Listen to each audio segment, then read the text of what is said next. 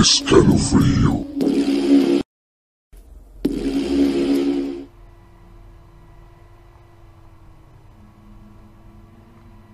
Se cree que los fantasmas son almas y, los y espíritus de los seres humanos fallecidos. Y los demonios son seres sobrenaturales que a menudo son malévolos. ¿Qué tal amigos? ¿Cómo están? Me da muchísimo gusto saludarles una vez más en esta noche de viernes 27 de agosto del año 2021. Ya estamos aquí, nos encontramos nuevamente en esto que se llama Escalofrío. Soy Uri para todos ustedes. Les voy a presentar a las personas que van a estar el día, con, el día de hoy con nosotros en este tema tan interesante, un tema súper extenso, pero que pues vamos a empezar el día de hoy a platicar de ello. Primero que nada está con nosotros nuestro buen amigo César Garduño, ¿cómo estás? ¿Qué tal, Uliel? ¿Cómo estás? Pues yo muy contento de estar de nuevo con, con todos ustedes y con la gente que nos está escuchando. Ya se me está haciendo costumbre, te soy sincero, porque me gusta esta idea como de estar en el campamento y asustar a la gente con las historias de la mano peluda. Entonces, este, pues, pues sí, muy entusiasmado y muy contento ahora con un tema que pues es apasionante y, también escalofriante y, y, también discutible muy sabrosamente, ¿no? Sí, así es. Efectivamente, no, y además está, está interesante, está tenebroso y la verdad es que esperemos que todo salga de la mejor manera. Y también está con nosotros un buen amigo del programa, ya tenía mucho que no estaba con nosotros, pero pues bueno, ya lo tenemos aquí. A mi querido Adrián, ¿cómo estás? Muy bien, Urito, ¿ustedes qué tal? Aquí con el buen César también compartiendo escenario a, larga distancia, ¿no? Recuerdo aquellos entonces donde pachequeábamos el rato juntos, ¿no? En la misma locación. Así de esa famosa frase? Pachequeando un rato. Pachequeando un rato muy, muy a gusto, muy, muy contento retomando esta, pues esta experiencia. Pues la verdad es que fue algo que a mí siempre me llamó la atención desde que empecé con ustedes hace ya algunos años. Así es. Y como que es algo que no lo puedes dejar un rato, pero siempre sientes esa necesidad, ¿no? De estar aquí eh, comentando y, y, divagando en algunas cosas, ¿no? Y pues bueno, digámoslo de nueva cuenta, ¿no? Pachequeando un rato. Pachequeando un rato, así es. Pues el día de hoy este tema está bastante interesante. Eh, déjenme comentarles que eh, mucha gente confunde eh, la situación sobrenatural y confunde de repente si es un fantasma o si es un demonio como tal. realmente es algo interesante y creo que pues es que toparse con un demonio está bastante tétrico ya, ¿no? Sea el demonio que sea, sea el demonio de la ira, el demonio de la avaricia, o de plano a un demonio salido de lo más profundo del infierno. ¿O no es así, mi querido Adrián? Fíjate que hay, ah, es un tema bastante interesante. Sí. Este, hay, hay muchas acepciones en ese sentido y hay unas cuestiones bien interesantes al respecto de eso, ¿no? Lo mencionaste ahorita, una diferencia de alguna manera entre demonios y fantasmas. Así es. Los demonios como tal, bueno, son, son manifestaciones de bajo, de bajo astral, de bajo nivel. Y como tal existe otra, una figura adicional que, por ejemplo, son los poltergeist. Así es. Donde los poltergeist, la realidad y lo que dice el folclore es que son eh, fantasmas o entidades violentas que llegan a tener este o a manifestar agresiones para con la gente, ¿no? Llegando inclusive a, situaciones físicas. Sí, Esa donde ya se pone bien, bien cabrera, ¿no? Y bueno, existen algunas películas muy buenas, por cierto, en ese sentido. Sí. Pero fíjate que hay, un, hay una situación ahí bien interesante en ese sentido. Y es que ya cuando tenemos un, un tipo de manifestación de poltergeist, es porque ya no está solo. Ya eh, eh, nos encontramos en una situación donde ya la, la pues llamémosle la locación, por, ser más genérico, ya está infestada de varios tipos de entidades, incluidos demonios, ¿no? Claro. Entonces, hay una situación ahí bien, bien interesante en ese sentido, donde ya se conjugan y se mezclan ahí varias cosas de ese tipo que, que se está, hijo, de todos modos. Sí, es que efectivamente es como que una diferencia. Fíjate, en la religión, el ocultismo o el folclore normal, un demonio es un ser sobrenatural, descrito como algo que no es humano y que usualmente resulta malévolo. Porque si no me equivoco, este, me parece que también la palabra demonio se ocupa para algún tipo de situación benigna, o sea, algún tipo de ángel o algo así, o algún ser venido del cielo, también eh, se puede ocupar la palabra demonio. O sea, realmente en la sociedad en la que vivimos y en el mundo en el que vivimos hemos eh, eh, pues ocupado la palabra demonio como algo verdaderamente maligno, pero hasta donde tengo entendido también es se puede ocupar para algo eh, más espiritual o alguna cosa de ese tipo. Muy bien, ¿cómo ves César? ¿Tú crees en que sí haya demonios o no? ¿Tú quieres acá el Contreras? Pues a mí me consta que existe el demonio de Tasmania, ¿no? Claro. A todos, ¿no? a todos nos cosas, ¿no? Sí, claro. Mira, eh, el, tema de la demonología, de los, del estudio de los demonios, sí. pues siempre es interesante porque es parte de, de toda la mitología de cosas que, que no se pueden explicar, que desconocemos. Y para el hombre, pues todo lo que desconoce es lo que da más miedo. Claro. Sí, sí, sí, de eh, acuerdísimo. Sin embargo, la, interpretación de, los hechos paranormales eh, ligados a, algún demonio, pues también tiene que ver con, con el, bagaje, el bagaje de creencias que tengas, ¿no? Sí. Eh, sí, sí, empezando porque, porque la definición de demonio, el concepto de demonio, es una construcción cristiana. Ajá. entonces, si no tienes eh, las creencias ligadas a, alguna religión que tenga que ver con el cristianismo, pues tu concepción del bien y del mal va a ser distinta y por lo mismo, pues eh, no va a tener un peso tan fuerte en tus creencias el hecho de que te digan es que aquí pasó eh, una tragedia por un, o un fenómeno por, por culpa de un demonio, ¿no? Claro, sí, sí, sí, entiendo.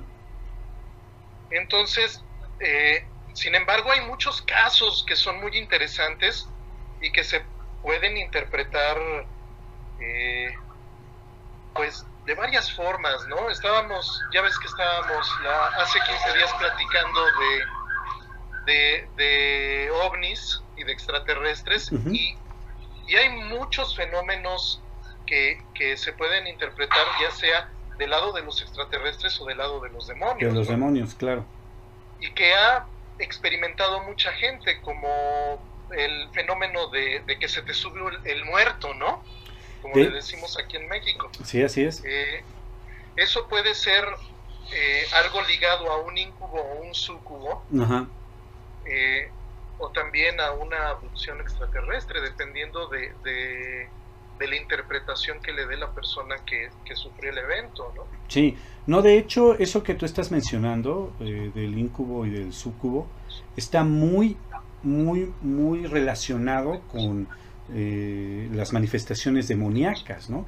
¿Qué es un incubo? Se refiere a un ser eh, demoníaco que toma forma de hombre para poder tener relaciones sexuales con mujeres. Y el caso contrario, que se llama sucubo, es una forma de mujer que accede sexualmente a los hombres está muy, muy ligado, ¿eh? pero muy ligado a, la situación de la demonología. Está bastante como raro esto, ¿no? Pues mm. está, yo diría más allá que raro, está interesante poder analizar ciertos casos, ¿no? Eh, lo que sí es cierto es que es un tema que llama mucho la atención. Tan es así de que hay, tú nada más buscas en internet Fausto, por ejemplo, que es uno de los temas más, más eh, importantes eh, en la cultura universal que tienen que ver con demonios. Sí. Eh, y está en cantidad de lugares el tema. en la música, en la literatura, en, en, los cómics, también en el manga. Eh, en las películas, por supuesto, directa o indirectamente está también el Fausto, ¿no? Sí, claro. Entonces, la, la, toda esta inquietud por los demonios, pues, pues es algo que, que, está latente y que es muy popular entre la gente, ¿no? Sí, es algo como muy común, no sé qué opine nuestro amigo Adrián, pero ese es algo como ya se empieza a hacer como muy común. Yo creo que por la situación hollywoodense, de tanta eh, película y tanta situación que nos han hecho llegar, yo creo que se ha hecho como más común, ¿no, Adrián?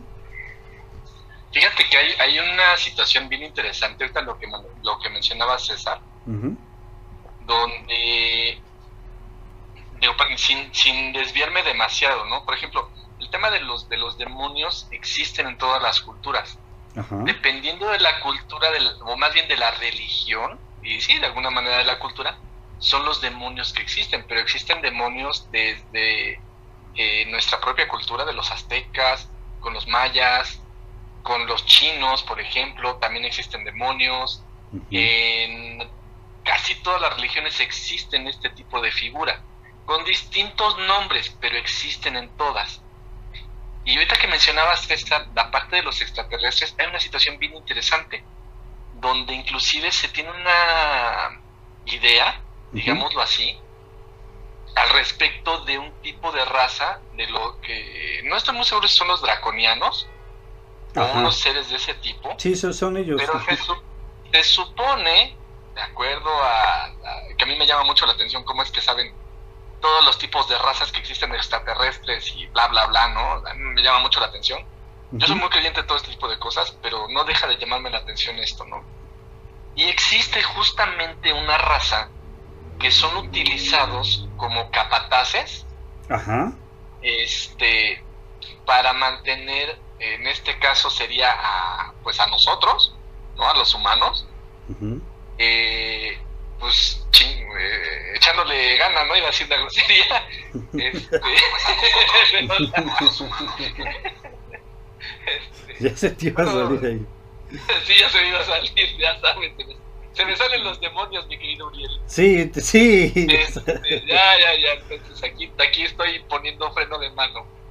Eh, y es algo bien curioso, ¿no? Que, que, por ejemplo, lo que, algo de lo que se dice como parte del, de un cierto folclore es que la Tierra es un planeta prisión. ¿A poco? Y que estamos siendo vigilados o, bueno, controlados a través de la Luna.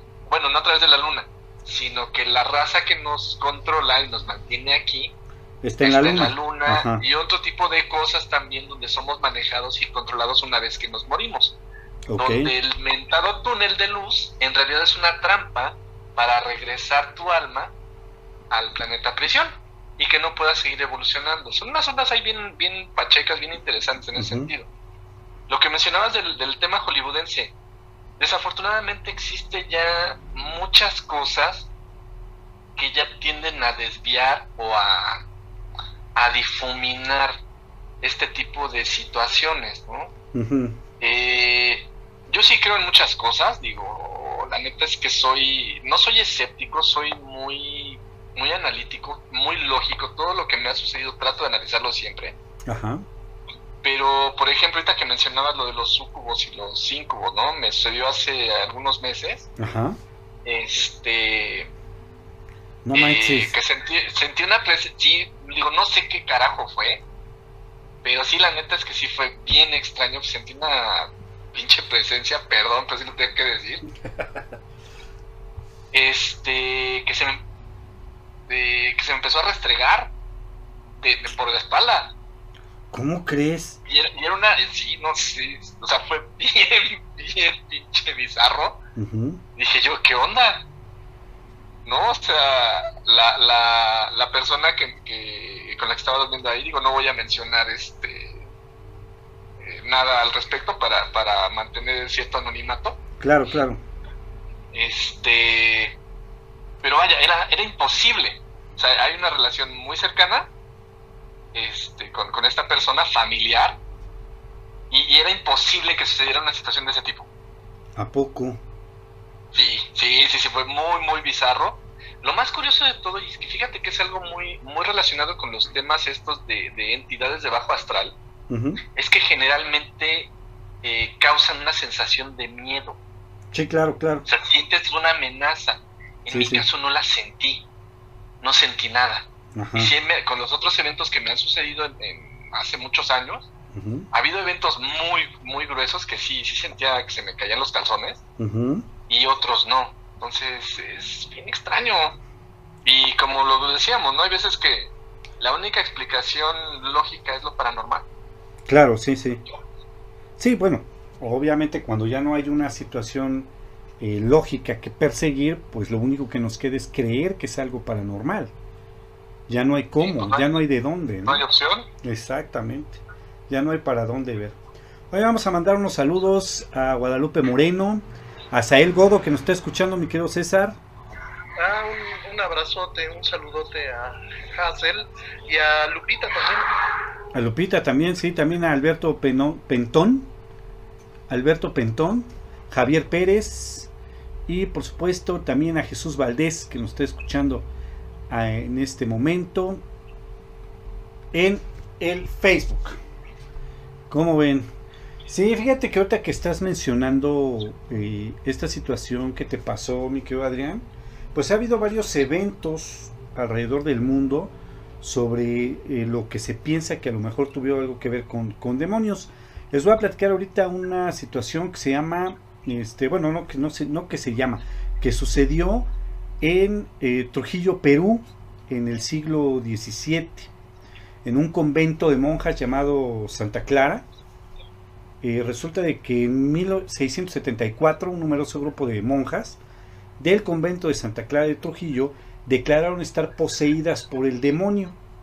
Basado en la. Esto, todo lo que les voy a contar está basado en la documentación del Tribunal del Santo Oficio de la Inquisición de Lima.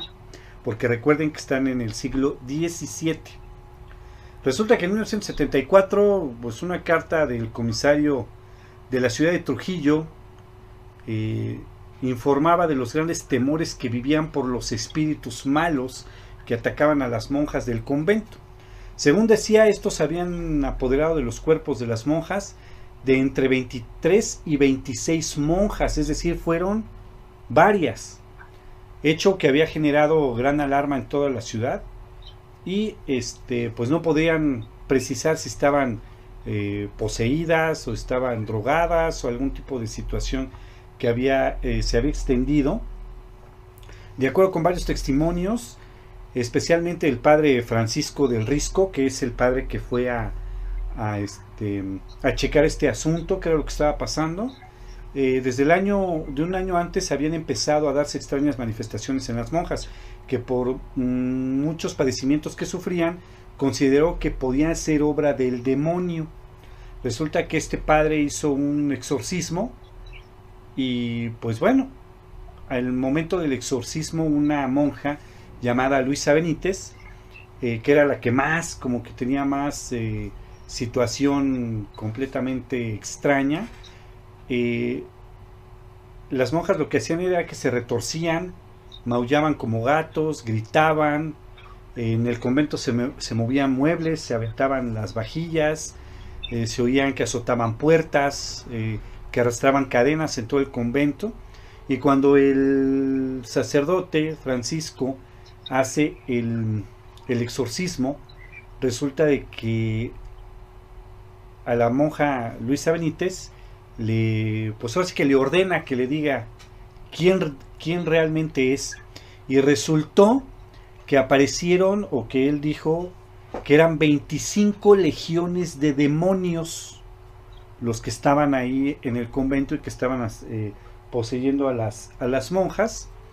Eh, la monja Luisa Benítez, con una voz bastante ronca, dijo, yo soy Lariel, tengo cinco alas en la memoria de los cinco coros que gobernaban mi felicidad, y así tengo de cada jerarquía un demonio que fue de aquella jerarquía o coro de cada ala. En el primer puesto o ala es un ángel, en el segundo un arcángel, en el tercero trono, en el cuarto dominación y en el quinto principado y fue diciendo los nombres de las 25 legiones de demonios. O sea, realmente cuando yo leí aquí esta historia sí me impactó porque usualmente cuando es eh, un exorcismo y que van a hacer un exorcismo a luchar con un demonio, usualmente es uno, no 25 legiones. Y entonces resultó que el padre Francisco entendió por qué eran tantas monjas las que hacían todo este tipo de cosas como extrañas eh, en, en, pues que en el convento. Eh, no, no, supieron realmente por qué llegó. Eh, resultó que después de varios exorcismos que hizo el padre Francisco, la situación se empezó a mitigar y hasta que desapareció. Por eso es que la orden de la Santa Inquisición su resolución es que nunca fue una posesión demoníaca, sino que era realmente una situación psicológica que estaban viviendo las monjas. ¿Cómo ven? ¿Cómo crees? Sí, no, está cañón. Yo cuando leí dije, espérame. Pues más o menos lo mismo está pasando en muchas familias ahora con el encierro, ¿no? Sí, ¿no? se retuercen, hacen como ratos, hablan de otros idiomas. hablan de otros idiomas. Pero fíjate que son otros idiomas, pero entendibles, ¿eh? Sí, quítale el pan a alguien, sí, el pan dulce de la mano y vas a ver que si no te hablan hasta antiguo. Sí, no manches. Sí, pues es lo que yo les comentaba hace rato, ¿no? Que es muy interesante eh, Obviamente las interpretaciones pueden variar, pero el fenómeno pues es interesante estudiarlo porque hay ese tipo de registros, ¿no? Sí, claro. Que son, que son registros que se pueden considerar hasta cierto punto históricos, porque, porque pertenecen a un momento histórico, fueron hechos en un momento histórico, definitivamente. Así es. Entonces, eh, eh, pues sí, es parte, es parte de lo que hace, yo creo, a la demonología tan interesante, ¿no? Sí, no, es, eh, parte de todo esto son los eventos, como tú bien dices, el fenómeno ahí está, pero si hay eventos que sí te sacan un susto, chavo. O sea, como bien decía Adrián, ahorita sí estoy de acuerdísimo con él, las cosas que de repente pasan y que le buscas una explicación lógica, a veces no te queda más remedio que decir es que sabes qué, no sé qué está pasando, tenemos que tener la mente abierta para decir puede que sea esto. Porque de ahí en fuera no sé ni qué diablos pasó, ¿no? Sí, que es lo que yo te decía, que es lo que realmente da miedo, ¿no? No No saber qué, qué es lo que está sucediendo. Es lo que da más miedo. Da muchísimo miedo, ¿eh? pero mucho miedo. Y la cuestión de los demonios eh, ha sido tan popular en la, en la cultura pop, valga la redundancia, porque es como el enemigo perfecto, ¿no? Sí, claro, claro, claro. Una maligna que te puede, te puede caer en cualquier momento y en cualquier lugar. Sí, exactamente. Entonces, y no hay forma de que te protejas, simplemente pues te va a pasar. Y no importa que haya sido bueno o malo en tu vida, te va a pasar y, te, te, va a caer. Ay, cállate ya según el, mito, ¿no? Sí, no manches. Sí, tampoco se trata que te vayas, que te vayas así a dormir. No, no, cállate. Vas a dormir. Y, y, y, si te platicara lo que a mí me ha pasado, que se podría interpretar como cuestiones demoníacas, pues entonces sí no vas a dormir hoy. No manches, tu vida está cañón. Siempre, siempre, existirá el video de Bambi contra Godzilla. para que puedas despejarte un momento. ¿Cómo ves, Adrián? ¿Tú crees aquí la onda? ¿Cómo ves aquí las 25 legiones? Mm. Ay, es que está bien cabrera. Está cañón. ¿eh? Eh, la realidad es que, y, yéndonos un poquito más hacia atrás, eh, y, retomando un poquito lo que decías muy al principio del programa, ¿Sí? La realidad es que los demonios bajo la cultura, bueno, perdón, no cultura, bajo la religión católica, la realidad es que son eh, ángeles que cayeron en desgracia. Ah, fíjate. Por seguir a, a, Lucifer, que era el, el, chido, el, el, hijo predilecto, de hecho es el primer arcángel que fue creado por, por Dios. Eh, y pues Dios, este, Lucifer, hay como que varias acepciones, pero digamos que la más común es que se revela ante Dios porque Dios empieza a preferir a los humanos. Claro.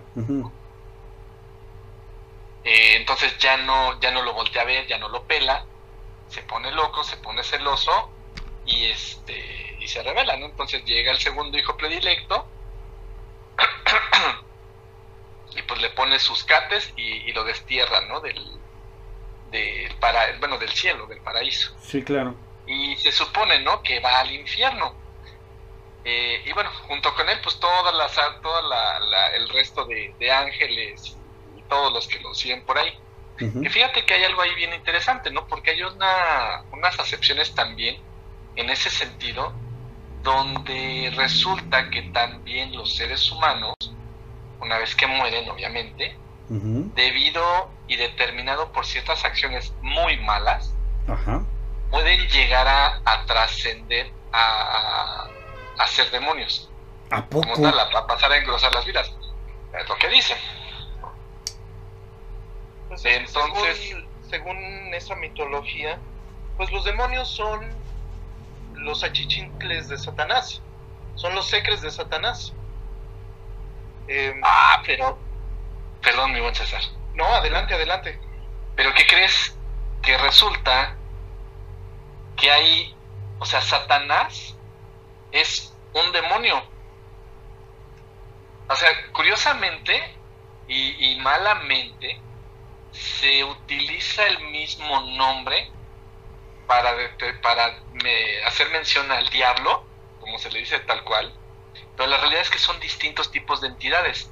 Existe Satanás, existe Lucifer, que es el, en realidad Lucifer es el amo y señor del, infierno. Sí. Existe este Belcebú, este o sea, varios, y que de hecho varios de ellos son los príncipes del infierno, ¿no? Claro. El Cebuleviatán, este, a, Asmode, bueno, no, ya son de más bajo nivel, este, Astaroth y otros changos por ahí por el estilo, ¿no? No manches. Entonces, como que se, se generaliza, sí. de alguna manera, por cierto desconocimiento de la gente. Sí, así y, ahí se, se, se diluye un poquito justo lo que tú decías, mi buen Uriel porque justamente después de estos príncipes del infierno existen los duques. Oh, ajá. ¿No? Es, imagínate, a mí se me hace algo medio chistoso, ¿no? Y, como que siguen la misma eh, la misma organización, digámosle, armada que se tenía con los romanos. Donde como tal, pues las legiones eran, este, creo que de 100, no esas eran las centurias, creo que de 25 changos, y de ahí se iban este, incrementando y diluyendo, etcétera, etcétera, ¿no? Pero de ahí se toman esa cantidad de personajes que, van y vienen y andan ahí este, dando lata con, los seres humanos. Claro. Sí, es que fíjate que lo interesante de esto es cómo es la estructura que se empieza a formar ante una situación maligna que se dice que son los demonios, ¿no? Porque entonces aquí sí podemos decir que efectivamente 25 legiones, pues sí dan los demonios para las 25 legiones, ¿no? O sea, sí son bastantes. De acuerdo a lo que tú nos estás explicando, este, mi buen Adrián, este, hay jerarquías y bajo esas jerarquías hay más y luego más y más hasta que llegas a los achichincles que seguramente son un montón, ¿no? Entonces esa es la, situación. Este, está, este, está potente, ¿eh? Que, fíjate que algo que se me hace bien tonto, y es que dicen, a ver, si el, si el diablo, por ser genérico, es malo, y está en el infierno, y está ahí para castigar a la, a la gente mala, entonces, ¿por qué es malo? Sí, sí, si claro. está cumpliendo una función de castigo y de mantener ahí a los malos. No, bueno, pero es que también ponte a pensar que, porque pues, fue el que se le reveló al patrón, ¿no? Entonces lo tienen que castigar. está cañón. Es, es, el malo porque es el revelado. De, de forma parecida le pasó a Lilith. Ajá. Eh, Lilith es eh, la primera pareja de Adán en el, en el, este, en el jardín del Edén. Del Edén, ajá. Pero resulta que Lilith pues estaba muy despiertita, ¿no? Sí, sí, claro. y se le reveló al patrón también. Entonces también se le da un valor de, de, demoníaco a Lilith, simplemente por, por la misma razón que a Lucifer. Claro. Se le revelaron al patrón y, y, fue es, es, muy gracioso cuando, cuando analizas eh, eh, las interpretaciones que hay de ciertos momentos registrados en, en, este caso en, la Biblia, ¿no? Así es. Eh, porque Lilith estaba muy despierta, fue rebelde eh, y fue construida al mismo nivel que Adán.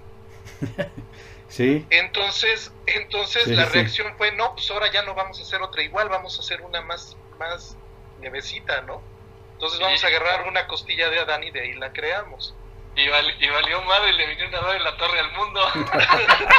Entonces, es, es, esa es la parte divertida, pero interesante a fin de cuentas, ¿no? Sí.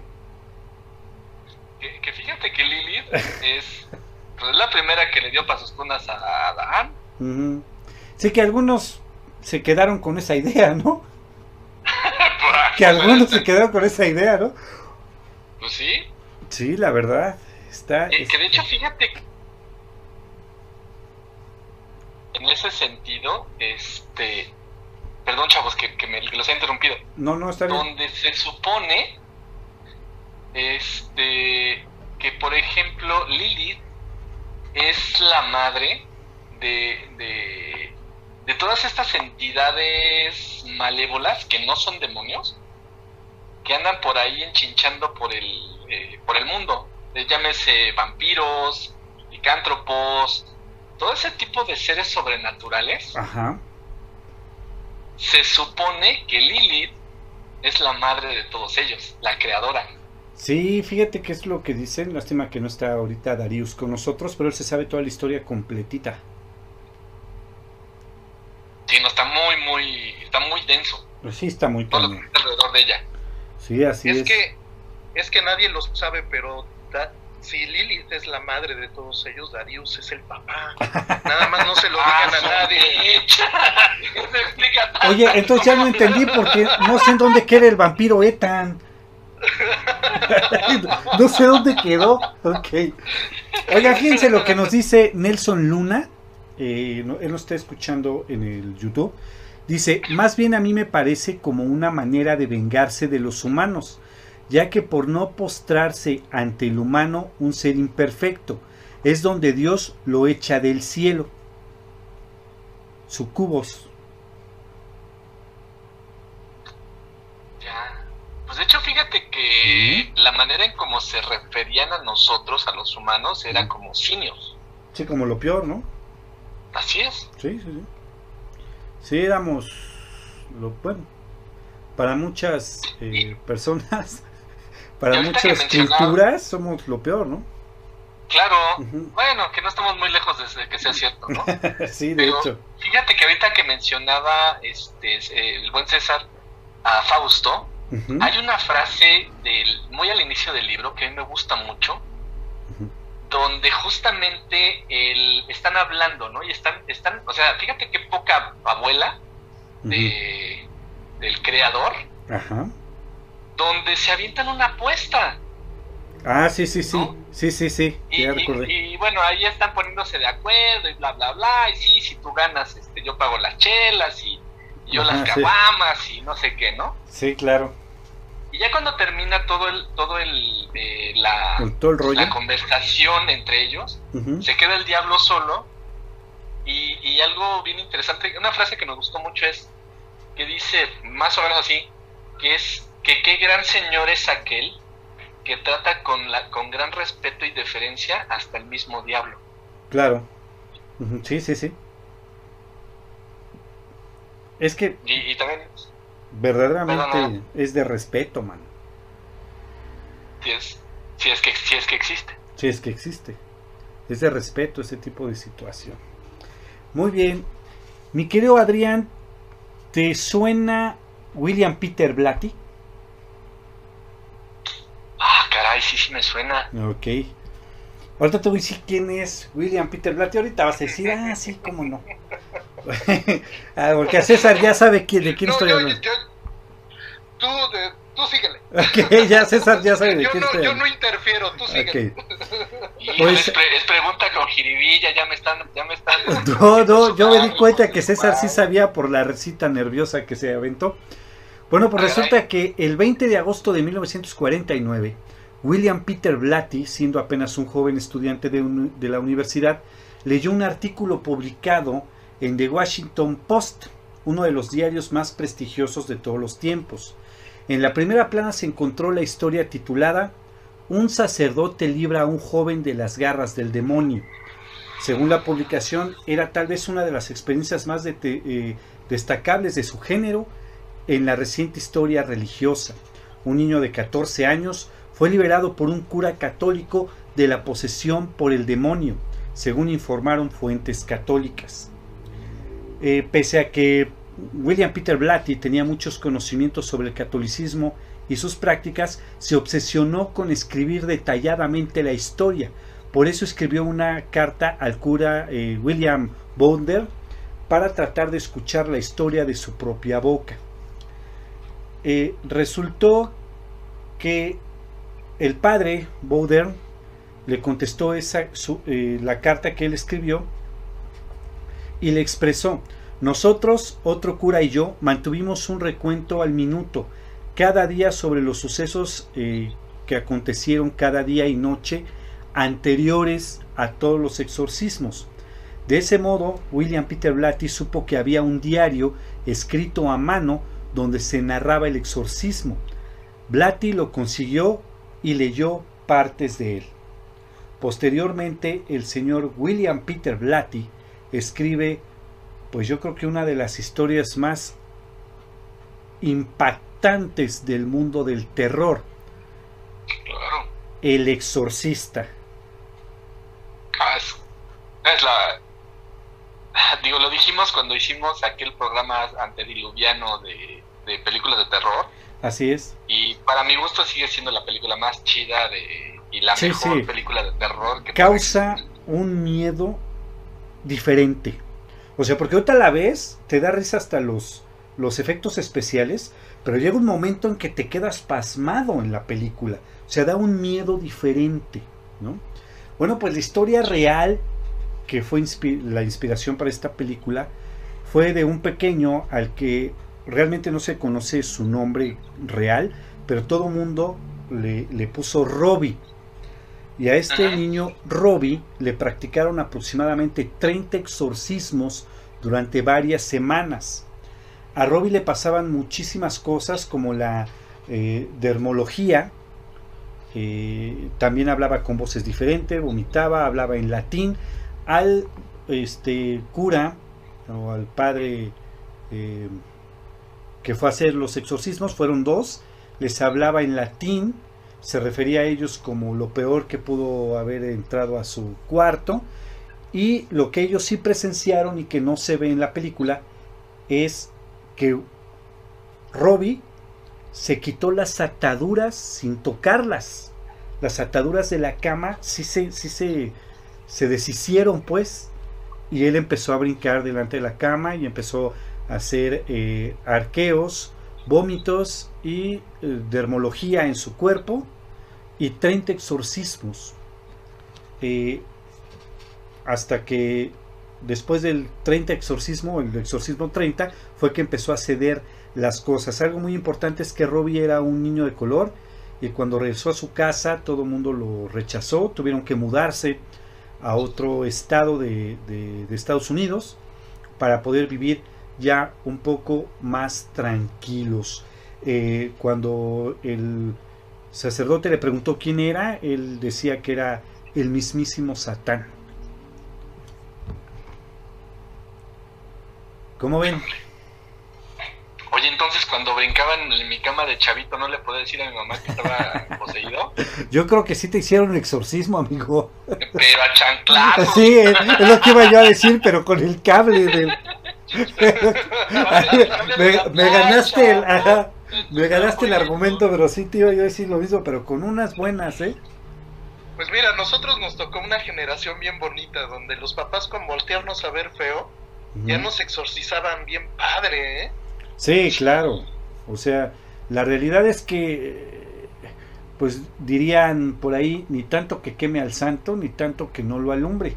Yo creo que es lo que está pasando. Anteriormente era mucho y ahora ya es casi nada y los chamacos se han estado descarrilando, pero cañonamente. ¿eh?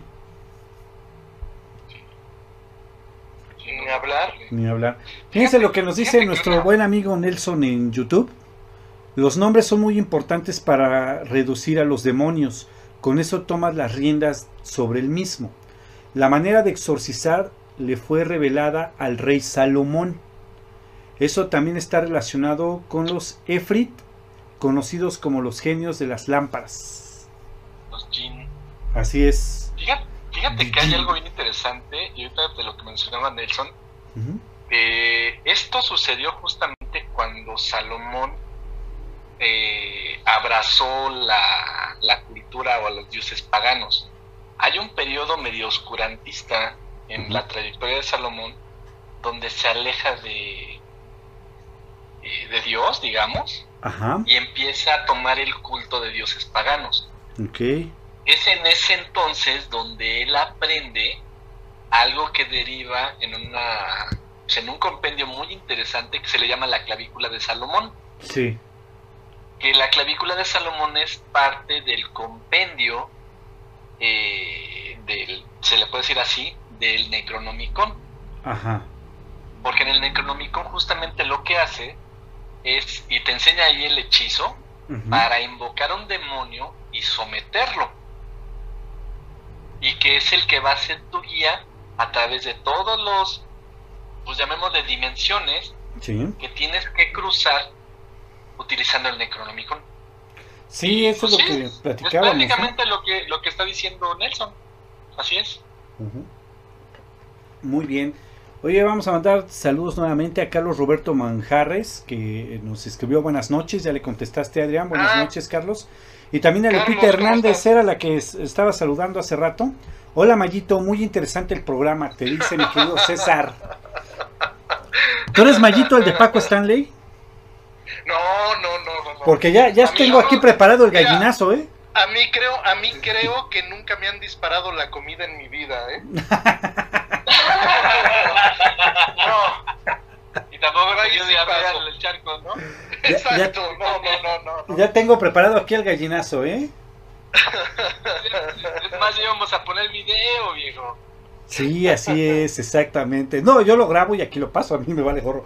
Oye, este, pues sí, sí está como interesante lo que nos comenta nuestro amigo Nelson Luna, pero la verdad es que creo que está cañón, ¿eh? O sea, yo en lo personal nunca he asistido y espero que nunca asistir a lo que sería un exorcismo, pero sea paranormal o no sea, yo creo que es impactante ver a una persona así. Sí, definitivamente. Definitivamente, y sobre todo que son situaciones que no sabes cómo controlar. Sí, exactamente. Y, que todo, lo que, la, cultura que existe fuera del Padre Amor, Que, es el, que es el único exorcista que ha, que ha vertido ese conocimiento hacia, hacia el mundo mundano. Hacia el mundo mundano. hacia el mundo mundial.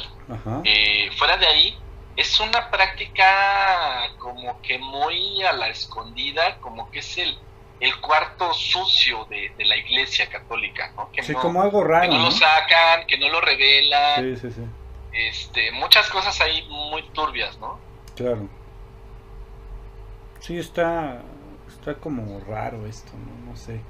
La verdad es que sí está extraordinario. Roberto Eslava, felicidades por el programa, ya escuchándolos, un abrazo a todos. Muchas gracias Roberto por escucharnos. Vienen muchas gracias Roberto. Muchas, ven muchas sorpresas más adelante. Eh, quiero decirles, haciendo un pequeño paréntesis, que ya estamos preparando los especiales para Día de Muertos, vienen muchas sorpresas para Se ese va a poner día. bien bueno. Se va a poner bien bueno exactamente con los temas que vamos a tratar y con los invitados que vamos a tener. Así que estén muy pendientes. Muy bien, ¿cómo ves, mi querido Adrián? Vamos a un exorcismo, ¿no? Invítame. Ay, cállate, eres bien collón. La verdad, sí, tú entrarías, grabas y yo acá afuera a ver qué rollo. Ay, cállate. Varias veces te dije que fuéramos, que nos vamos a meter de noche al panteón y nunca quisiste. Ay, es que al panteón, mira, ahí sí en el panteón no le temo a los vivos. Le- digo, no le temo a los muertos, sino a los vivos. Nos van a saltar ahí, nos van a quitar todo lo que traemos. Ay. También de la casa embrujada donde te dije que fuéramos, nunca quisieron. No, sí está bien cañón. Nunca nos, nunca quisieron irnos a meter a la, a la hacienda embrujada de Chignahuapan. Tampoco quisieron. No, pues ahorita Humberto anda ya. Ah, pero sirve para lo mismo. Sí, no creo que traiga nada de material, pero pues qué, qué les digo. Estar No, pues va a traer. Va a traer puras fotos tomadas por un diablo. Ah, sí, ¿verdad? Efectivamente. Exactamente. En lugar de traer una foto de un diablo, va a ser una foto tomada por un diablo. Te, te doy la razón, mi querido César. Oye, Ryuk Walls nos manda saludos, nos está escuchando en el YouTube, igual que Nelson. Luna. Eh, muchísimas gracias a todos los que nos están escuchando. Oigan, pues este, ustedes saben el, eh, quién es Josué, el caso de Josué. ¿Tú sí te acuerdas, no, Adrián? Sí, fíjate que hay, hay, hay un tema ahí. La verdad es que yo cuando lo escuché, este, yo sí era fan, yo sí era seguidor de la mano peluda.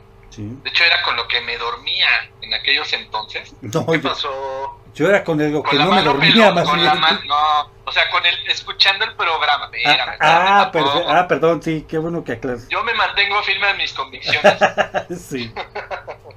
Ah, sí, no. A- a- hetero, a- hetero hasta morir. Perfecto. Este. Eh, espérate, ya me distraes. De por sí ves que soy tonto y luego me distraes. Yo ¿Cómo Eh, crees? ¿Quién sabe de qué te estás acordando? Cállate los ojos. No, no, no, no, no. no. A ver, lo No, último, no, lo no. último que dijiste fue eh, yo sí era fanático de la mano peluda. De hecho, salía- era con lo que me dormía. A nadie con más bigotes que yo. Ah, no, eso no. No, de de eso ya no sé. Sí. No, fíjate que eh, en aquellos entonces, digo, obviamente, pues no, el internet era muy diferente, no había streaming, no había nada de lo que existe hoy día. Y me gustaba mucho escuchar las historias de la mano peluda. Había unas, de verdad, que sí estaban muy jaladas de los pelos. Este, que sí dices, ay, por favor, ¿no? Claro. Eso fue cual- cualquier cosa. Pero a mí sí me tocó escuchar ese relato. Y la verdad es que sí estaba. O sea, sí, sí, sí. Sí estaba muy cañón. Muy, muy cañón el escucharlo, el terror del cuate, eh, todo el relato de lo que le estaba sucediendo. eh, cómo narra, por ejemplo, a una figura, este, a una mujer que dice él que está flotando enfrente de él. Y su puta madre, me cae que me acuerdo y hasta se me pone chinita la piel. Sí, está, estuvo cañoncísimo, ¿eh? Sí, Está sí, muy cañón. está Pero fíjate que sucede algo, algo bien curioso con este cuate. Muchos años después, inclusive, perdón, hubo, hubo hasta una entrevista con, con el Dross, donde el Dross, digo, ya saben cómo es ese cuate, Sí, sí, sí. se lo acabó y lo hizo pomada, y le sacó muchos argumentos, la verdad es que bastante interesantes, que cuando estás escuchando la historia te clavas tanto Sí, en lo que está sucediendo que pierdes de vista muchas eh, circunstancias que ya cuando las empiezas a analizar de, en retrospectiva y ponerles un poquito más de lógica, si dices, no, espérate, sí, o sea, ¿qué onda, no? O sea, no sé, por ejemplo, el cuate decía de un anillo, ¿no? Que le habían dado. Que, que no, que no podía quitárselo y que estaba, este, casi que se le iba a caer la mano, se lo quitaba y se iba a pudrir en el infierno. sí, cómo no. Y en un programa en vivo, este, años después, insisto, con Juan Ramón Sáenz, el güey se lo quita del dedo. O Sí, sea, sí, y claro. así como que jugándole en la mano dije, a Chihuahuas, o sea, por fin, ¿no que no te lo podías quitar? Es que él no se lo Ah. podía quitar, tenía que ser otra persona, ¿no? Según lo que yo No, recuerdo. No, no, no, o sea, no podía quitárselo, o sea, Tampoco. como si lo tuviera pegado, de cuenta, ¿no? Ok. O sea, hay muchas cuestiones ahí que sí ya después dices, "Mm, como que no. como que no le creo mucho al, al, cuate, ¿no? Pero sin embargo el relato es súper interesante. Está súper cañón. Sí. Sí, la verdad, este, está súper cañón porque es un chavo que hace un pacto con el, con el diablo directamente, ¿no? Eh, que según esto le ayudó, ¿no? Inclusive le dieron un título de universitario sin acabar la carrera, eh, hizo mucho... Fox. a ver, güey, a ver, güey, Fox. Deja de eso, eh, no nada más Fox, ¿eh? El Peñamín ya van a empezar. Oh, que las arañas. Sí, no. Estamos hablando de, de, de otro tipo de diablos, man. Ah, Pero perdón. También un chorro de miedo. Ve su viejo la marquita. Es que fíjate que. Estoy de acuerdo con lo que dice Adrián. O sea, también da miedo. Son diablos y demonios. Los pues puedes invocar, fíjate, hasta los invocas. Los ves este, en la tele que van a decir algo y hasta te persinas. Del miedo que te da de lo que van a decir. Sí, la neta sí. ya ves, pues ahí, ahí también entiendo el concepto. A veces, ahora, a veces dan más miedo los, los diablos terrenales que los que los supernaturales, ¿no? Sí, así es. No, sí, o sea, realmente de repente está como extraño el asunto porque este, pues sí, sí está cañón, ¿no? Eh, hace un momento cuando empezamos casi el programa yo mencioné que si eran el demonio de la ira o el demonio de la avaricia, eh, eh, que realmente, y si nos ponemos a pensar, si son demonios que te poseen bien cañón y ve hasta dónde llegan, ¿no? Pues está, está bastante gacho este asunto, ¿no? Este... Pero fíjate que se...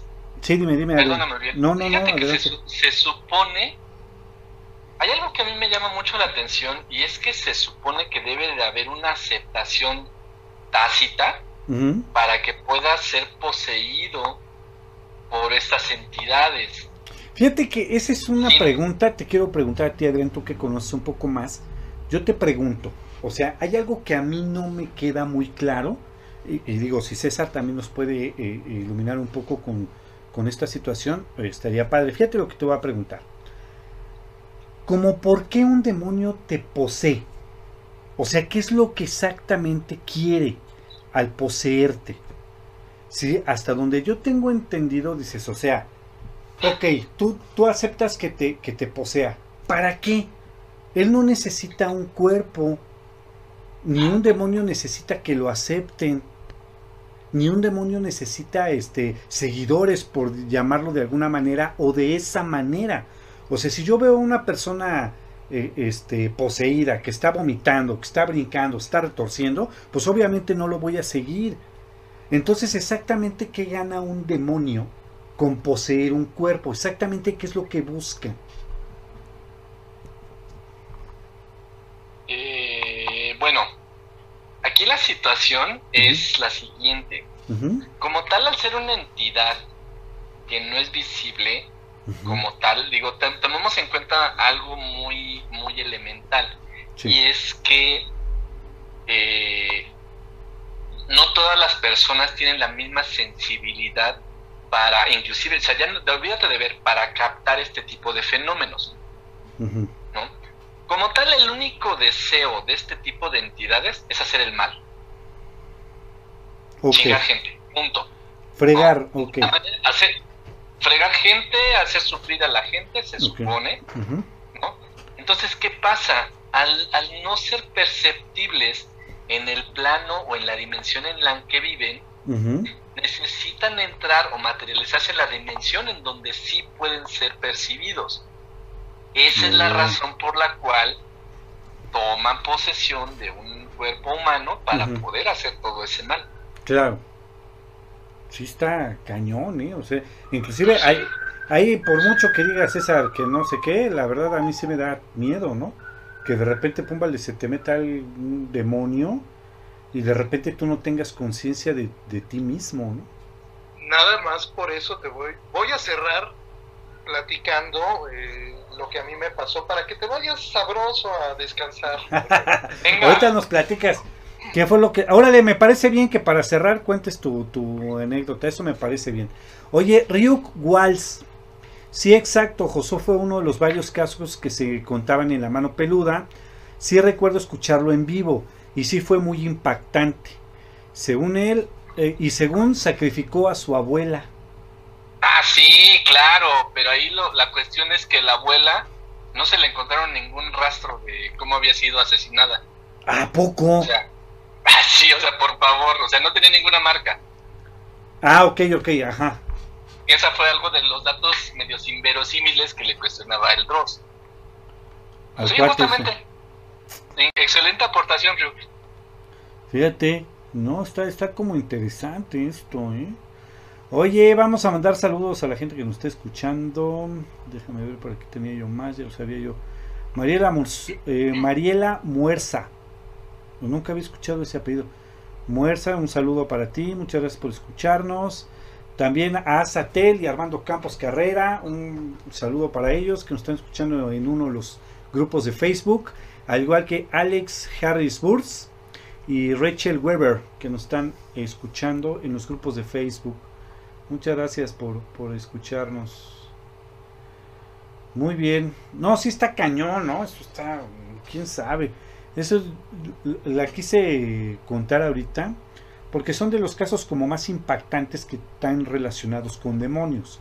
Sin embargo, también en lo que se refiere a los incubos y subcubos hay muchas historias de muchas de mucha gente que te cuenta su experiencia como nos la contó hace un momento Adrián de este de estos eh, supuestos demonios que te atacan sexualmente y por cierto me acuerdo tú te, te acordarás mi querido Adrián de la película de El Ente Esa es justo la que te iba a decir.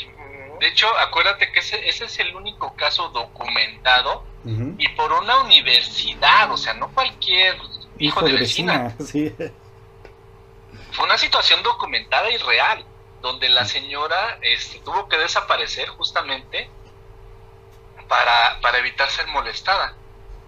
¿No? Y se dice por ahí que, que el, pues la- el ente como tal la perseguía. A donde se fuera la perseguía. Tardaban en encontrarla, pero siempre la encontraban. Sí, no, de hecho al final de la película te dicen que nunca se deshizo de él, Así es.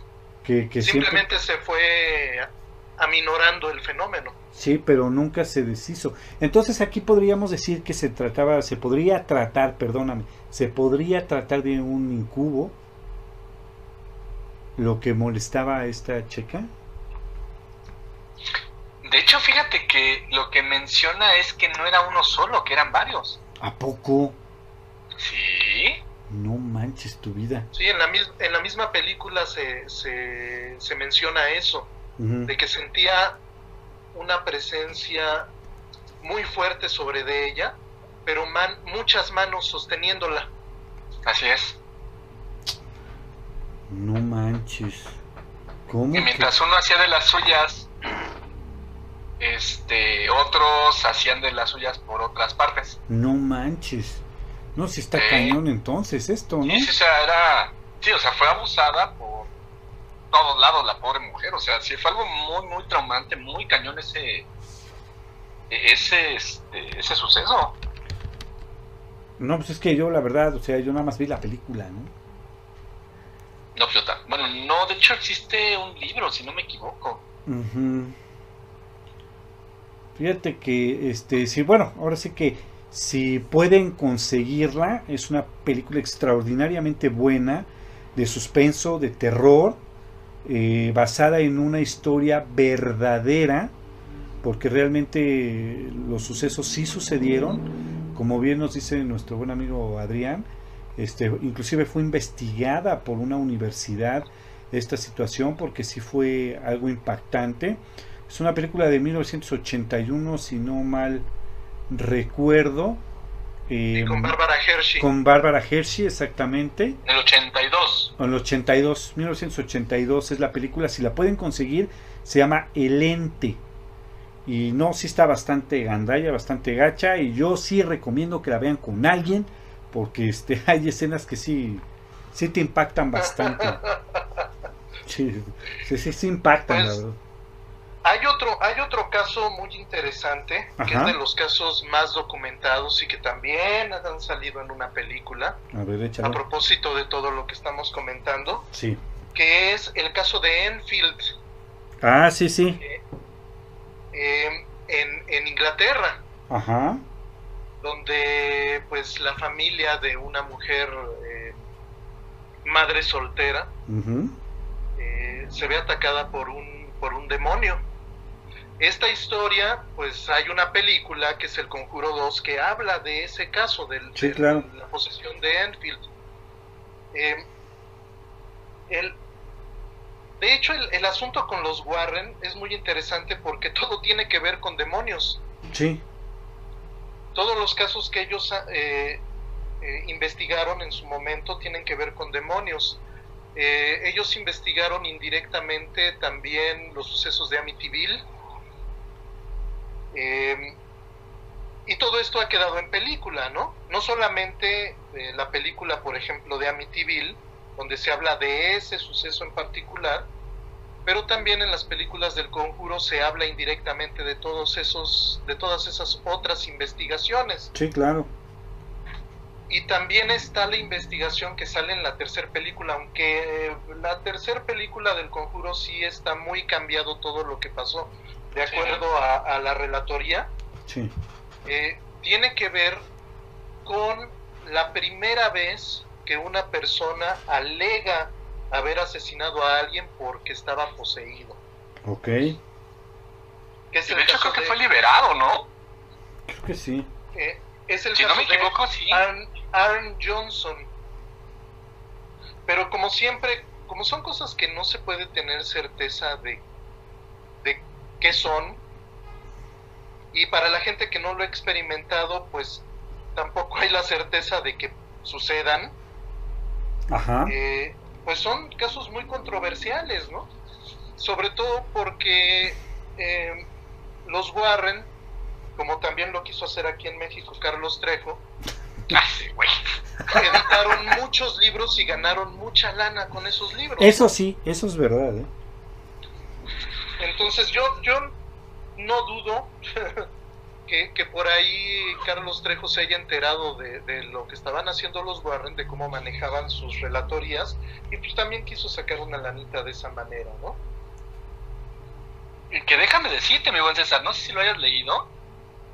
Este. Literalmente hablando, es una basura. El libro, el de Cañitas. Pero en cuanto a la escritura del libro, la verdad es que es la, la híjole, no sé, perdón si me van a crucificar y ya sé Ya de una vez. Este, sí, sí me va a crucificar cuando, cuando me, diga. La retórica usada en el libro es bastante buena. Yo me acuerdo, eh, ese libro lo leí en casa de José me lo prestó su esposa un día que me quedé ahí con él este, respaldando información. Eh, y me lo eché el libro. La neta es que el libro, o sea, sí, o sea, neta yo sí no me podía dormir. Está bastante... Te clavas muy fácilmente en el libro. Y si no de esas volteas y ves a la madre esa ahí en las patas de la cama, y dices, oye, lo tengo aquí la madre esta, ¡ay, qué miedo, ¿no? Ajá, no, sí, sí, este, claro pero como tal, la, el cómo llevan la historia en el libro es muy buena. Muy, muy buena. O sea, lo recomiendo que lo lean. Sí, no lo compren, la verdad. No desperdicien los 20 pesos que ha de costar la cosa esa. No sé cuánto cuesta esa basura.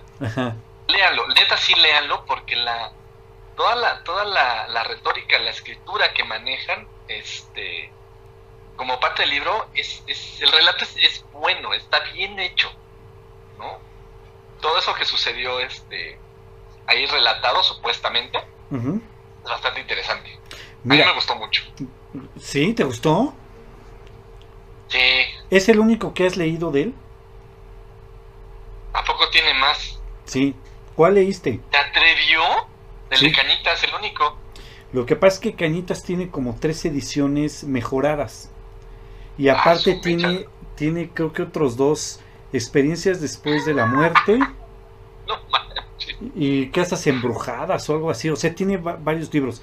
Mira, yo difiero un poco. eh, eh, ahora sí que a ver si no va a haber pleito ahorita. Te voy a decir por qué. Yo creo que está súper mal escrito. O sea, realmente está mal escrito. La historia es buenísima. Y yo también recomiendo que la lean. Porque sí está buena la historia. O sea, sí la estás leyendo y dices, no manches, ¿esto es en serio? Pero como una historia está buena, pero realmente la, la- la- la escritura no es muy buena. Inclusive la narrativa tiene bastantes errores. Sí, sí, sí. Pero está buena. La verdad es que sí está buena. Si puedan leerla, la verdad, como dice Adrián, no gasten los 20 pesos que pueda costar en este momento ese libro. Pero sí es buena la historia, fíjate. No manches, no manches. ¿Eh? ¿Tú, César, la, la la leíste? No, ¿qué crees? Que ¿O viste la película?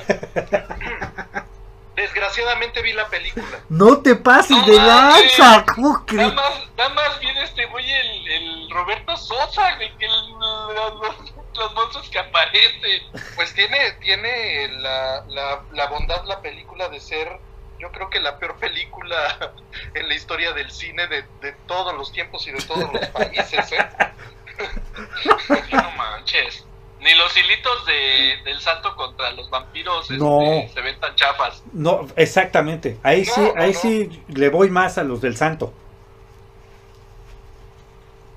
Pero de todas maneras, pues, más que frustrar la, la intención de, de la gente que nos está escuchando por no leer cañitas y no ver cañitas, yo creo que más bien, eh, pues sí, léanlos y vean la película y, y saquen sus propias opiniones, ¿no? Sí, ¿Qué- no, qué- es- sí, cada quien tiene su opinión y pues muy respetable, ¿no?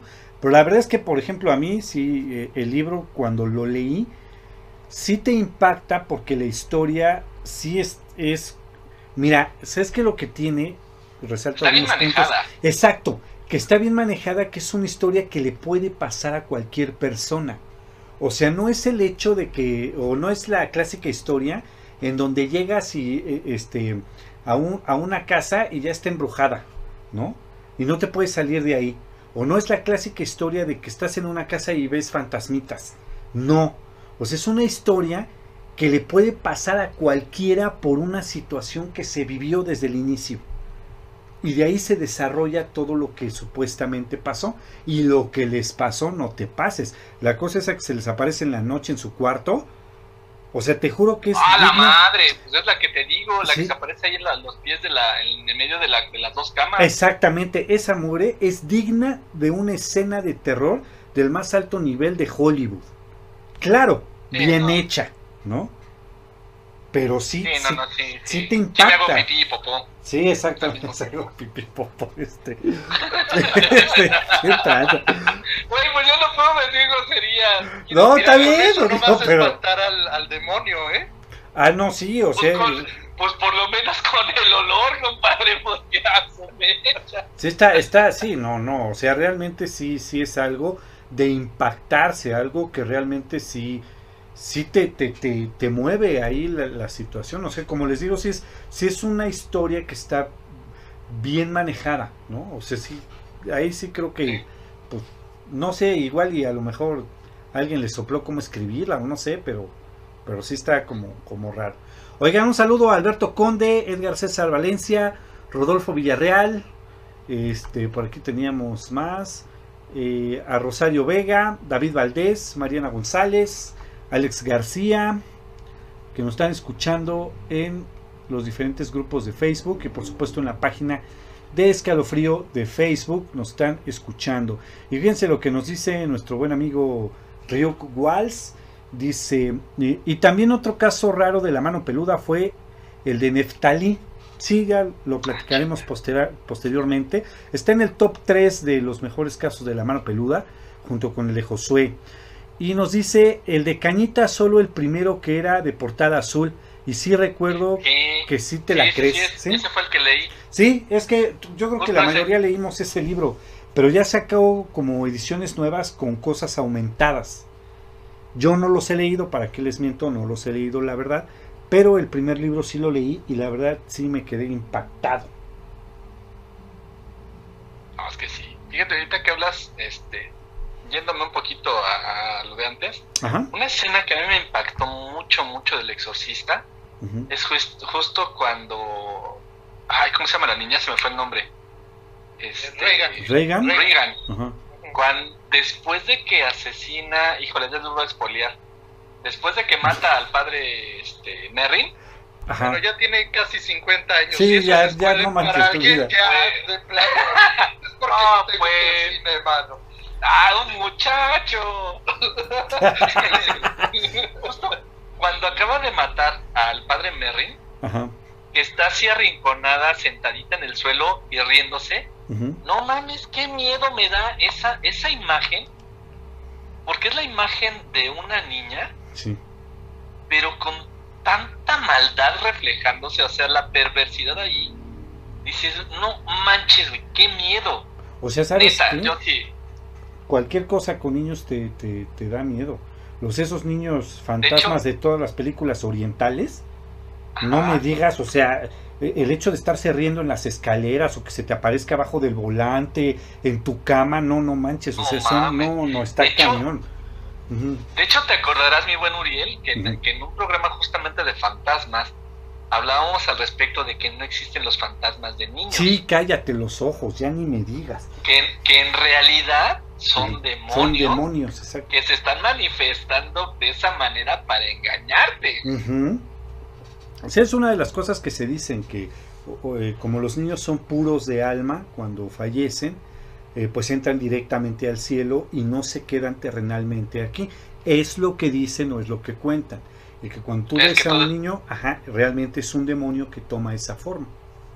Es que todavía no conocían al Humberto. No, a ese cuate, no manches. Él es demonio de nacimiento. Él tenía cinco años y ya era demonio. No, no, no. Muy bien. Oye, Mayito, no, yo, yo ya, a partir del siguiente programa, voy a tener ya aquí el gallinazo preparado.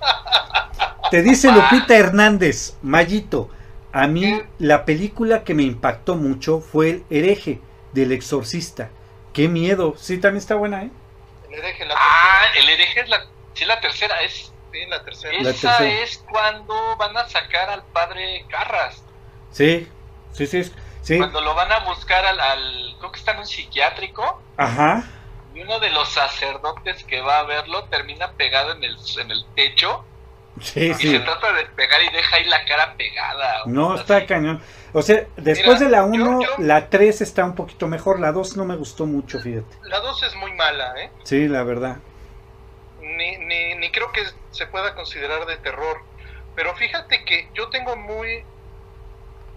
Yo quiero mucho a la primera parte del de, exorcista por muchas razones, ¿no? eh, me gusta mucho, pero fíjate que mi experiencia fue que la primera vez que la vi, fue en mi cumpleaños 15. Ay, todavía no salía. No, ya, ya había salido. Pues digo, estoy ruco, pero no tanto, hermano. No me quemes tampoco. todavía no salía la este, Pero mira, te va, se van a dar cuenta más o menos de qué años estoy hablando. Porque en aquel tiempo todavía existían los Videovisa y Videovisión. ¿Mm? No, sí está ruco. Sí, sí, sí está ruco. Entonces, Mira, criatura, respeta a tus mayores, ¿eh? Perdón. Entonces... Perdón, ¿cómo te dice? Bueno, yo no me coso al primer hervor, No manches, ya estamos. Ok. Entonces, eh, llegó el día de, de, de, la semana que cumplí 15 años y me dicen mis papás, ¿qué quieres de regalo, no? Siempre me han preguntado qué quiero de regalo de cumpleaños. Ay, así son los papás. Entonces, a mí se me ocurre decir, no, pues quiero que me renten un par de películas, ¿no? Órale. Órale, pues, ¿cuáles quieres? Y entre las que pedí, El Exorcista. Pero me falló el cálculo porque ya teniendo las películas en la mano y el cumpleaños encima, resulta que fue un día entre semana y yo estaba solo en la casa porque mis dos papás eh, se habían ido a trabajar. Okay. Y se me ocurrió no esperarlos y ver el exorcista yo solo. Hijo de la no manches. Entonces ya se podrán imaginar. No, sí, sí me imagino. Ese día, ese día no pude ni dormir. Fue de esas veces que te mueres de sueño, pero, pero no te quieres dormir, no te, no te vas a dormir, ¿no? Claro. Entonces el impacto fue, fue muy grande y desde entonces pues es una de mis películas favoritas, pero también es muy difícil que una película nueva eh, o, que he visto después de haber visto El Exorcista me llegue a asustar de esa manera. Mira, lo que pasa es que como comentábamos y lo hemos comentado con Adrián, con Humberto, la verdad es que la película, la ambientación, todo como está realizada es una película súper diferente. O sea, te da un miedo especial, no, no es el hecho de que veas eh, las escenas tan gachas o la historia tan gacha, que a estas alturas ya es una, una historia bastante común. Pero realmente no sé si sea eh, las, eh, el soundtrack, la música, esa ambientación como sombría que tiene toda la película, pero realmente te da un miedo especial. No es que estés viendo el conjuro, que digo, por ejemplo, las del conjuro hay unas que sí me han dado miedo y que creo que son buenas películas, pero no le llegan al exorcista. Es un impacto cuando la ves bien cañón. No, no sé a qué se deba realmente, ahí sí.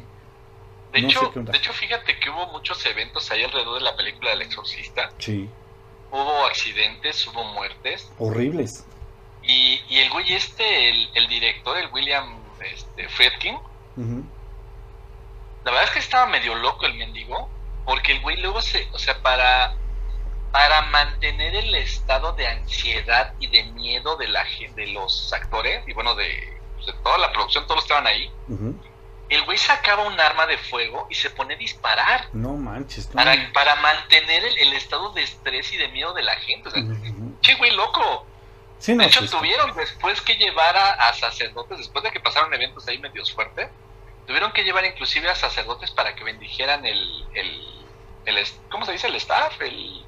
Sí, sí, Ah, o sea, el staff es la gente que trabaja ahí. Y, los estudios es donde está todo. El plato, sí, exactamente. esa- gracias, mi querido sensei. Eh, de nada, mi querido Padawan. Oye. Oigan, pues yo creo que vamos a hacer otro programa de demonios, ¿no? Pero ahora sí que esté, ahora sí que esté el Humberto para que nos diga cómo le hace para meterse en, en alguien, ¿no? Nadie. Yo creo que más bien, No, más bien, Más más bien es al revés. más bien es al revés. Oigan, fíjense que vamos a mandar. Ya llegó nuestro buen amigo este Diego Castro. No, no, no, no creo que haya llegado, nos está escuchando ya desde hace desde que empezó el programa, pero nos saluda Diego Castro, buenas noches, excelente programa, muchas gracias Diego. Y nuevamente Nelson Luna, puede ser que por la calidad de la película se siente más cercana como algo que te podría ocurrir, fíjate, podría ser esa también esa visión, ¿no? Y Rio Waltz, una gran película la del exorcista. Y si también cuando realizaron el redoblaje, el director Lalo Garza contó varios sucesos raros que le sucedieron, fíjate, cuando, cuando hicieron el, eh, el redoblaje, nos dice Rio Walls. Oigan, pues ya para escuchar eh, la historia de nuestro buen amigo César Garduño y despedirnos ya el día de hoy por el programa, eh, quiero recordarles eh, los siguientes programas que vamos a tener ya en el mes de septiembre. El día 3 de septiembre, que es el siguiente viernes, tenemos Arkham y tenemos nuestro primer especial de Star Trek para que ya Humberto deje de estar molestando. También de hoy en 15, que es día 10 de septiembre, tenemos Escalofrío con el tema Mensajes del Más Allá. Y el 17 de septiembre, que es Arkham nuevamente, tenemos el eh, tema de mitos vampíricos, en el cual va a estar nuestro buen compañero Darius, que nos va a estar explicando todos estos mitos vampíricos alrededor de la literatura vampírica que tanto les gusta a nuestros amigos. Y también quiero recordarles que todos los martes estamos mandando las historias, relatos, leyendas y cuentos de Arkham, eh, las leyendas y los relatos de Escalofrío, por supuesto, intercalados un martes y un martes. Y la estamos mandando un poquito después de las 10 de la noche, porque algunas son un poco cortas.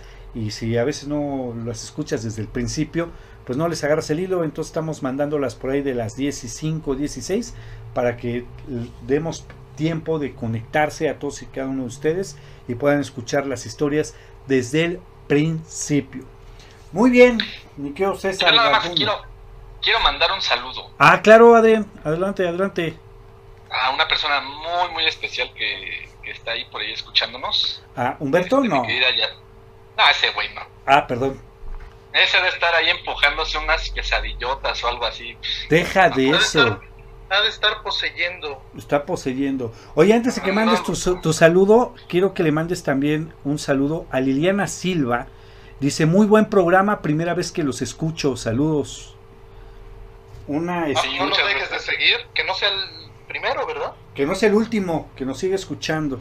Ahora sí, Adriana, arráncate por lo que vayas a decir y a quien le vayas a decir. Bueno, pues justamente es, es, a ella misma, a Ileana Silva, es una persona muy, muy especial y que le agradezco mucho la, el apoyo en todo esto que ha venido sucediendo a lo largo de algunos meses. Perfecto, muy bien, qué bueno. Qué buena onda. No sé por qué me imaginé que era ella, por eso te interrumpí, porque si no, no me ibas a dejar leer el, el, el, comentario. Yo, yo, yo, que, iba a empezar a sacar los corazoncitos y todo el rollo. Me Ahorita aquí, aquí los ponemos, no te preocupes. Aquí le mandamos. Ah. Pero qué bueno, qué bueno. Me da muchísimo gusto, este Adrián, me da mucho gusto, este Iliana Silva, que realmente nos escuches. Esperemos que no sea la última vez. Y por supuesto, eh, compártanos, recomiéndenos. Y ya saben que este es un espacio completamente abierto por los comentarios que ustedes quieran poner o si quieren participar en el programa, adelante con las llamadas. Ya tenemos varias semanas que no, no hacemos llamadas al público, así que tienen, si tienen algún relato que contarnos, con todo gusto mándenos un comentario en, las, en cualquiera de las plataformas que nos estén escuchando y con todo gusto nos ponemos nosotros de, este, en contacto con ustedes para que cuenten su relato aquí en vivo en el programa. Muy bien, mi querido César. Pues ahora sí, arráncate, que, que, que, que nos vas a poner a temblar. Bueno, antes, antes, este, los quiero invitar al rincón literario. Ok. Para no perder ese bonito hábito. Sí, cómo no. Les voy a investigar sobre, les voy a, sugerir, si les gusta investigar sobre el tema del diablo. Ok. Este libro, que, que está muy interesante, que se llama Historia del Diablo. Ok desde el siglo XII hasta el siglo XX. Ah, carambolas. Es, es de un cuate que se llama Robert Mouchenbleu, porque es francés. Eh, debe de ser Robert, supongo, ¿verdad? Eh, y que la versión en español está editada por el Fondo de Cultura Económica. Entonces está accesible y en todos los sentidos, ¿no?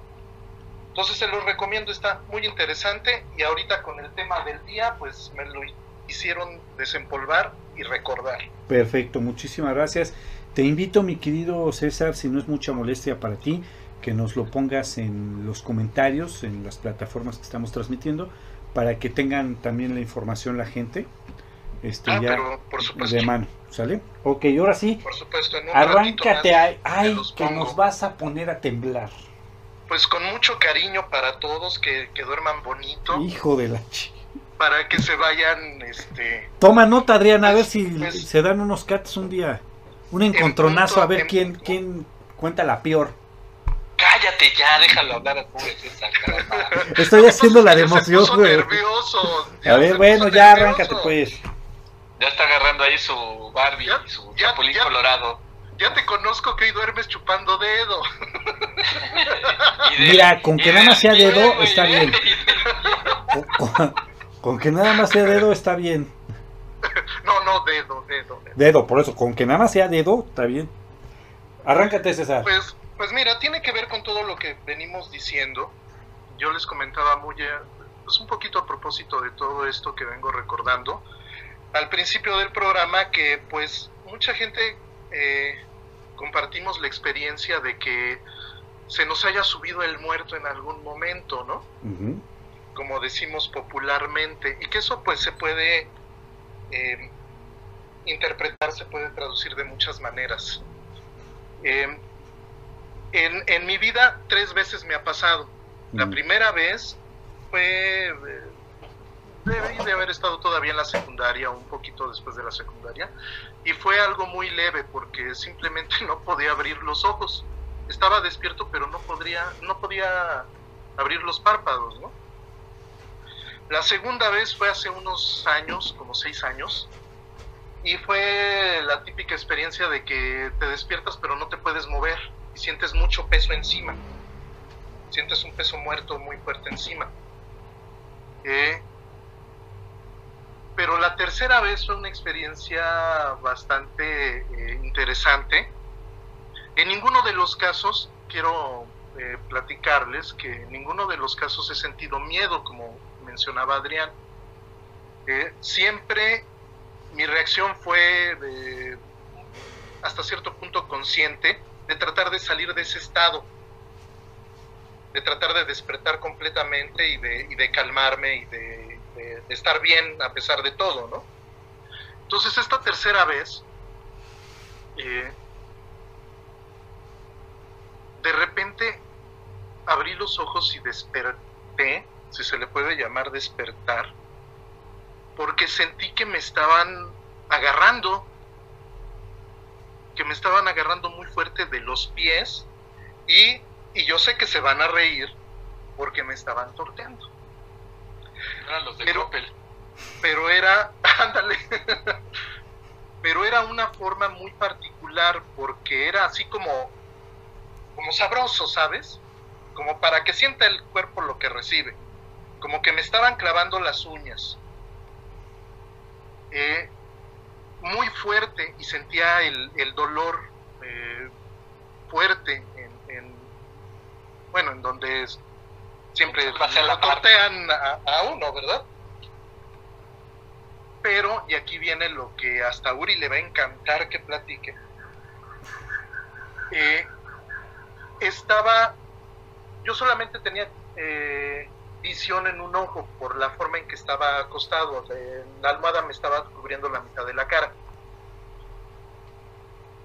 Y pude ver, mientras todo lo demás estaba sucediendo, pude ver alguien o algo que estaba como a un metro de distancia de mi cama, eh,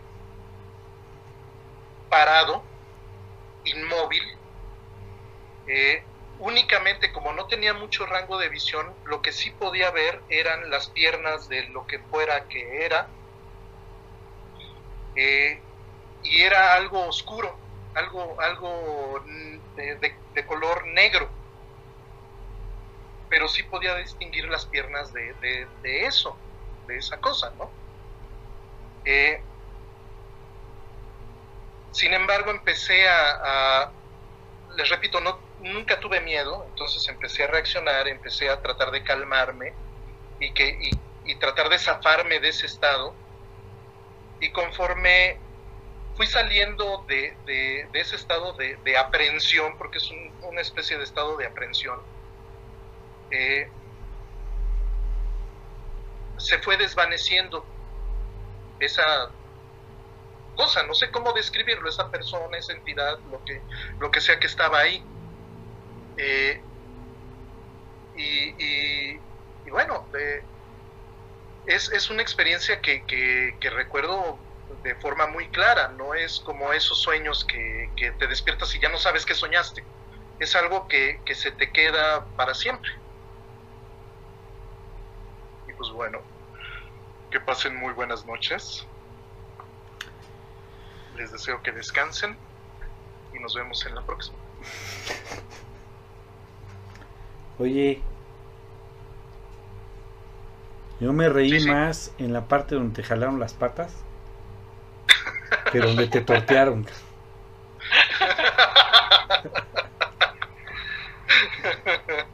No, es que está cañón, mira, yo te voy a decir una cosa. Creo que en esto hemos coincidido, inclusive con Humberto, con Adrián, contigo mismo, César. Creo que las experiencias que te pasan en la noche, sean sueños o no lo sean, sea imaginación o no lo sea, siempre son las experiencias más hojaldras que te puedan suceder. En el día, como quiera que sea, te movieron una cosa, se salió volando otra, como quiera que sea, es más tranquilo. Pero en esa parte nocturna donde estás durmiendo y algo te despierta es hojaldrísimo. Es lo peor que te puede pasar. Yo creo que es más en el día, Aurelito. No, yo en la noche. No, ¿y sabes por qué? Mira, de alguna manera, en la noche como que es más de esperarse, ¿no? Como que la noche cobija todo ese tipo de, maldades. No, sácate a que... ¿No? Y se supone que en el día, pues estás como que más cubierto, ¿no? Por la luz, por cosas así. Pero imagínate, güey, que ya ni siquiera la luz te protege. Mm. A ver, perrito, échate ese trompa luña. Pero es que fíjate, yo, yo lo veo de la siguiente manera. En el día tienes como que más situaciones lógicas que te pueden respaldar a lo que te está pasando. Por ejemplo, alguien que entró y movió algo, algún ruido que tú no, no te percatas y, y que en el día de repente lo escuchas. Pero en la noche, cuando no hay absolutamente nadie, y te pasa algo, sí está cañoncísimo. A mí sí me da más miedo en la noche. Pues yo lo, que les recomendaría es que no, si les llega a pasar algo así, que no nada más no se asusten. No, yo, no se asusten. Traten, traten de guardar la calma, porque es la, la única manera en que puedes salir del, del problema rápidamente. Más rápidamente. Pues sí, porque yo, yo creo que si te espantas eh, es todavía más difícil incluso zafarte, ¿no? es, es, es, es más difícil cambiar, si quieres llamarlo vibración, pues es, es la es la forma de vibrar distinto más rápido, permanecer. Sí, vibramos más gacho. Calma, ¿no? Sí, así es. Sí, lo que pasa es que hay que tener en cuenta, mi estimado César, que todo ese tipo de entidades es justamente de lo que se alimentan, se supone. No, no se pase. De, todas, de todos esos eh, sentimientos, llamémosle negativos, es justamente de lo que se alimentan. Y así es. Entonces, por eso generan justamente esa ese miedo, esa pues sí, ese, ese susto. Esa situación. Muy bien, chamacos. Pues muy bien, me parece extraordinario, muy buen programa. Pues, pues esa fue mi primicia. Ustedes son, en realidad esto eh, no se lo he platicado a mucha gente, entonces todos los que nos están escuchando y ustedes pues son los primeros.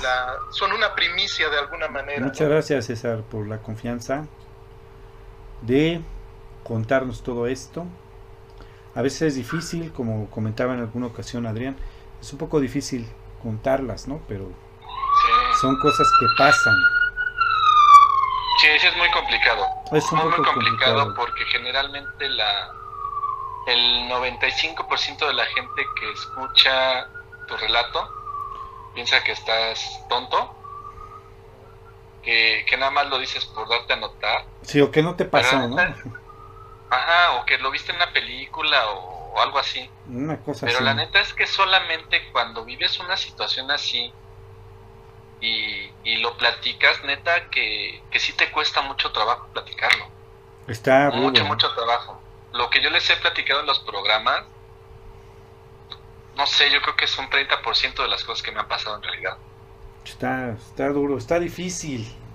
Son situaciones gachas, mala onda, que te pueden llegar a pues, Finalmente, yo creo que, que, cada quien tiene que interpretarlo como, como quiera, ¿no? Así es. En realidad, eh, como se sabe tan poco al respecto, eh, pues no podemos aseverar nada. Tampoco podemos negar el fenómeno, ¿no? No, claro. tampoco podemos aseverar qué es, qué significa, a fin de cuentas, ¿no? Así es. Entonces cada quien, eh, yo les recomiendo que, que, lo interpreten de la manera que quieran. Incluso, incluso si llegan a interpretarlo como que el que lo habló está tocado, pues también es una interpretación válida, creo yo, ¿no? Sí, claro. Claro. Sí, sí, efectivamente. Pues así es. Muy bien, chamacos, pues muchísimas gracias por haber estado aquí con nosotros. Buen programa el de hoy. Vamos a agendar más programas en cuanto a demonología se refiere. porque es un tema interesante, porque es un tema para sacar muchísimas cosas. No hablamos de los rangos, como eh, bien nos decía el joven Adrián. Eh, nos faltaron muchísimas cosas, inclusive este, por ahí la anécdota famosa del, del demonio encerrado en la caja que está abajo de la, de la Catedral Metropolitana de la Ciudad de México. Es una historia de la época colonial y que también forma parte de este misterio que son los demonios. Muy bien, muchísimas gracias César por estar aquí con nosotros. Al contrario, un gustazo como siempre, mi querido Uriel. Un saludo a todos los que nos escuchan. Un, saludote a todos ellos. Muchas gracias Adrián por estar aquí con nosotros. Igualmente amigos míos, muchas gracias a todos, muchas gracias por acompañarnos y esperemos que no sea la última. Así es, esperemos más y más este eh, programas de lo mismo con las mismas personas, ¿no? Cuídense mucho y que tengan muy buenas noches. Nos vemos dentro de ocho días. Bye bye, chamacos. Bye.